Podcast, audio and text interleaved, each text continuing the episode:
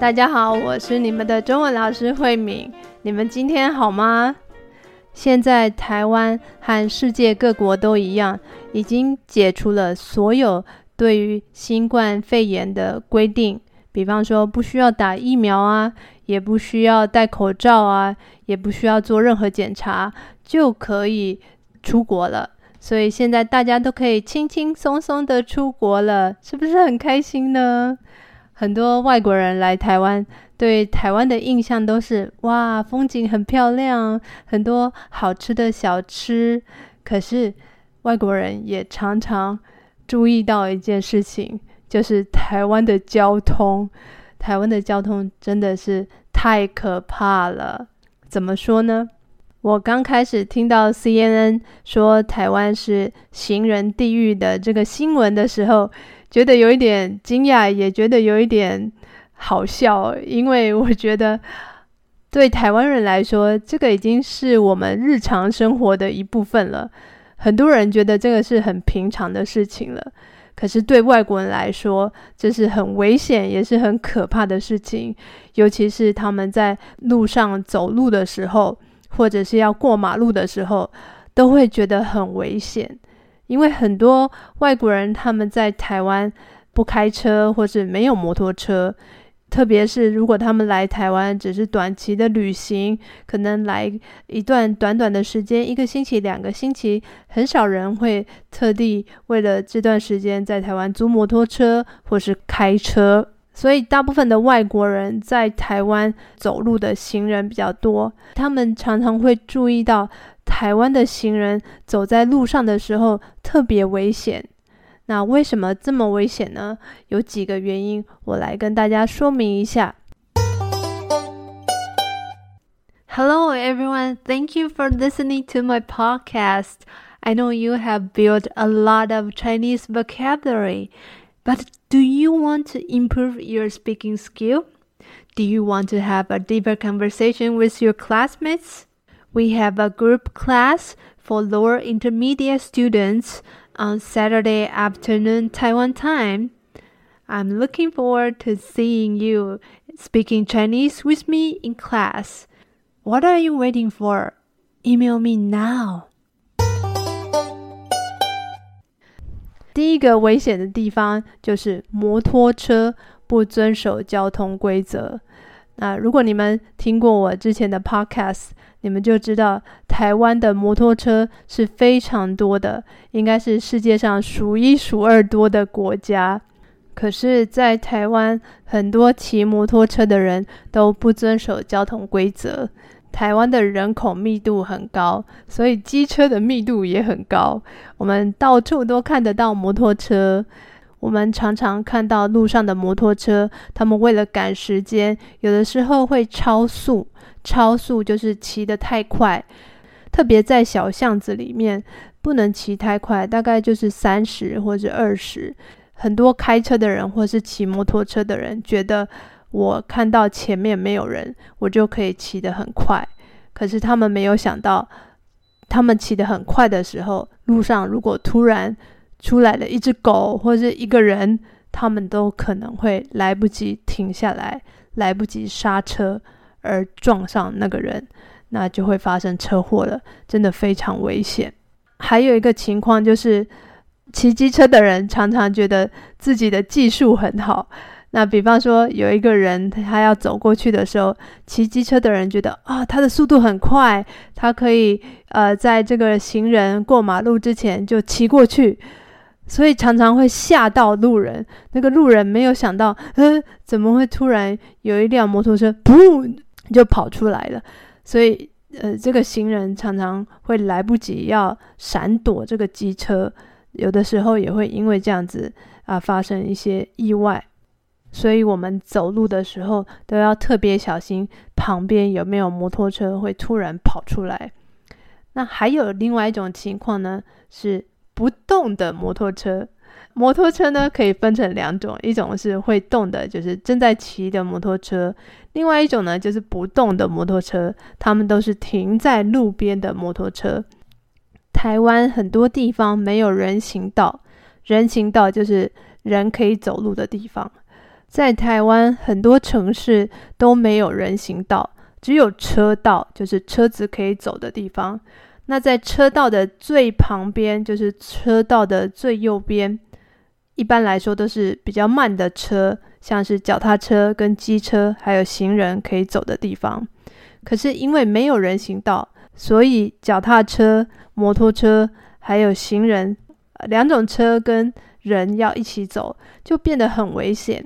因为人走路是最慢的，脚踏车跟摩托车的速度比人快，所以有的时候他们觉得啊，这个前面的人走得太慢了，他要很快的骑过去。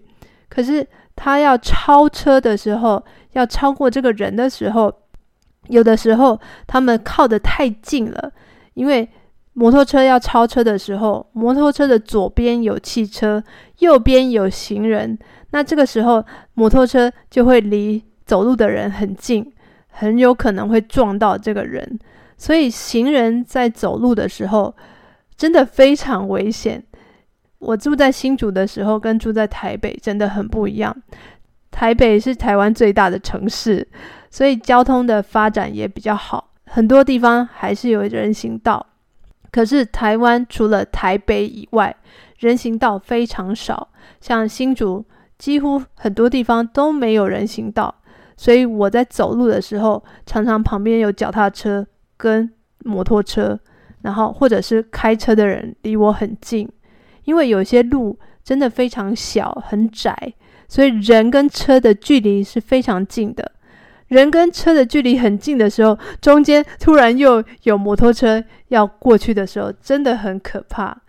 其实我到现在还很不习惯，因为我住在新竹的时候，每次走路我都觉得很害怕，因为我常常在走路的时候会怕我后面突然有摩托车或是脚踏车跑出来，或是开车的人突然要右转的时候，都会让我很害怕。那刚刚提到的人行道。人行道上面常常停满了机车，所以我们在走路的时候也会觉得我们的空间很小，因为路上的机车太多了。走路的人如果没有人行道的时候，走路的人就被迫要往车道走，所以我们走路的距离就跟车子越来越近了，真的很危险。可是，我觉得这个真的不是开车的人错，也不是骑摩托车的人的错，因为这个是一开始在设计道路的时候就没有留空间给走路的人，所以走路的人没有走路的空间，那我们只好跟车子、跟脚踏车、跟呃摩托车一起走，所以才会这么危险。再来呢，是台湾的开车的驾驶。开车的驾驶也是很可怕的。在台湾，很多开车的驾驶，他们不礼让行人。不礼让行人就是不让行人先走。比方说，在过马路的时候，如果现在是绿灯，应该是行人可以走，车子也可以走。可是还有一种情况，就是车子可以右转。右转的车呢，他们应该要等行人都走完了再右转。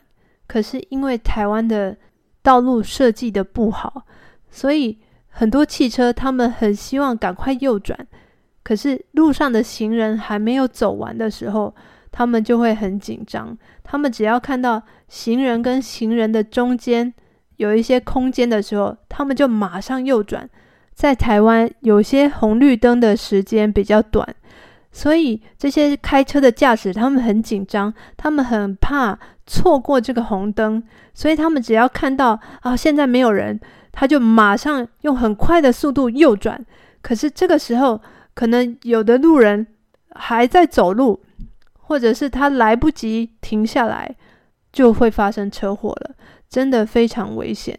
因为大家都希望可以在那个红绿灯的时间赶快右转，行人也希望他们可以赶快过马路，所以这个时候就是最容易发生车祸的时候。真的很多外国人、台湾人也一样，在台湾的过马路的时候碰到这个汽车右转的问题非常严重。可是我觉得这也不完全是开车的驾驶的错。我觉得还是这个红绿灯的时间，还有这个右转的设计设计的不好。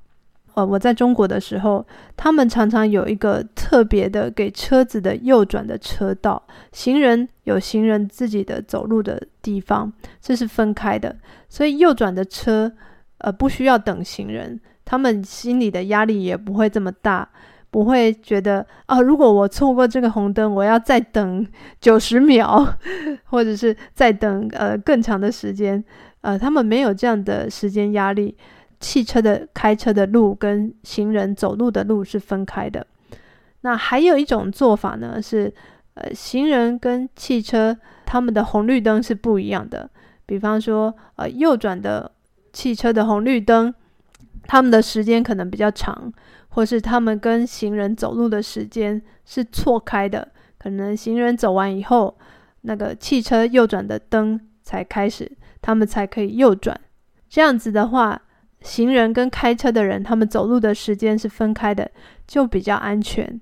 可是到现在，台湾的红绿灯的设计还是右转车跟行人是同时的，要一起走。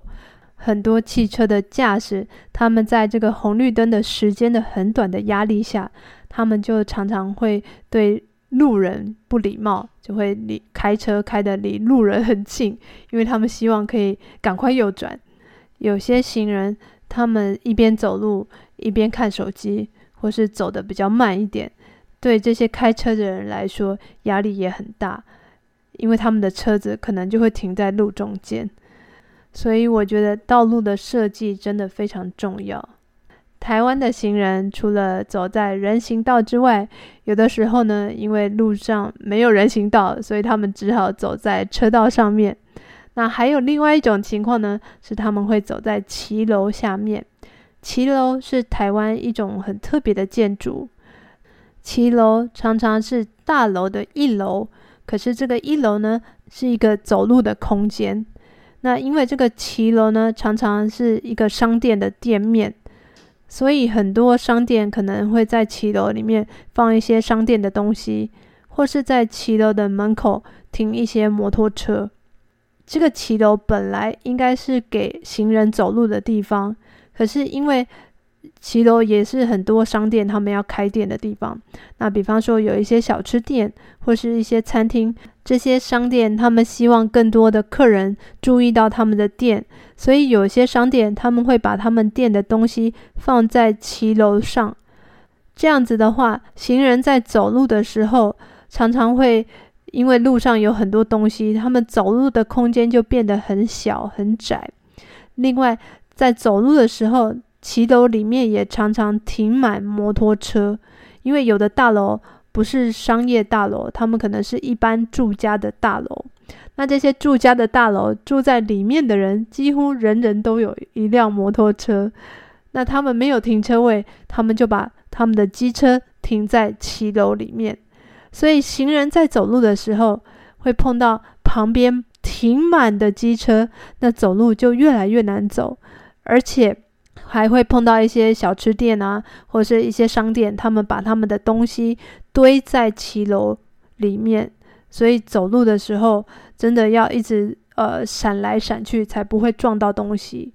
还有一个比较严重的问题啊，现在应该改善很多，可是之前呢？台湾很多骑楼，因为是不同的大楼，所以他们的高度也不一样。所以，比方说你走五分钟，然后前面的路突然又变得很高，那再走两分钟，前面的路突然又变得很低，这样子高高低低的，一般的人走路还可以走，只是有一点危险，有的时候可能会不小心跌倒。那可是如果是像是推婴儿车的人，婴儿车就是 baby cart。推婴儿车，或者是行动不方便的人，也需要坐轮椅。轮椅就是 wheelchair。像这样子的人，他们在骑楼里面要推车的时候，就非常的困难，因为这些路高高低低的，这些行动不方便的人，他们可能最后还是要走在外面的车道，婴儿车跟车子一起走，那也是非常危险的。所以有些人他们可能就是因为这样子的原因，他们也越来越不想出门。这些骑楼高高低低的，对他们来说真的太困难了，所以他们也很难出门。台湾的人行道的问题呢，已经登上了 CNN 国际媒体，所以政府也很头痛，想要解决这个问题。可是他们现在解决的方法呢，就是派很多警察去开罚单，处罚一些不遵守交通规则的人。可是这个没有办法根本的解决这个问题。现在因为有很多警察在开罚单，所以汽车的驾驶人他们会礼让行人。可是最根本的问题还是要做好道路的设计，让汽车跟行人他们有分开走路的空间，才不会这么危险。另外就是骑摩托车的人有一个他们骑摩托车的专用道，或者是减少骑机车的人，比方说在有一些路摩托车不能骑。这样子骑机车的人，他们会觉得没有那么方便，所以他们可能会选择其他的交通方式，比方说坐公车或是坐捷运。那当然，这个公车跟捷运路线要很多，要不然的话，大家会觉得呃坐公车、坐捷运一点都不方便，他们还是宁可选择骑机车。虽然我在台湾生活了一辈子，但是我每次要过马路的时候也是非常紧张，常常会觉得时间不够，啊，我要赶快走过去，要不然我可能会被汽车按喇叭，按喇叭就是叭叭，我就会很紧张。以前我小的时候，我们常常觉得要注意车子，注意车子的意思就是看到车子的时候，过马路的时候要赶快过马路。或者是这个地方没有红绿灯的话，我们在走路的时候要注意旁边的车子，因为如果你被车子撞的话，我们常常觉得啊，是因为你没有注意车子，所以你被车子撞，所以是走路的人的问题。可是我现在长大以后才慢慢发现啊，不是我的问题，是车子应该要让我走路，因为车子是比我更危险的。我不会伤害车子，可是车子会伤害我。所以台湾人现在的想法慢慢改变，是走在路上应该是行人最大，而不是汽车或是摩托车或是脚踏车最大。因为人是最脆弱的，人是最容易被撞到、最容易受伤的。我们现在才开始慢慢有这样的想法，呃，现在开始总比都没有开始好。那我希望台湾以后的交通会越来越好。那我也希望你们来台湾的时候呢，也真的要 注意小心，走路的时候要多看看旁边的车子。那如果你们发现台湾的车子越来越有礼貌的话，也欢迎你们赶快写 email 来告诉我。我也想知道你们在台湾走路的时候有什么样的感觉。那今天的节目就到这边了，谢谢你们的收听，我们下次再见喽，拜拜。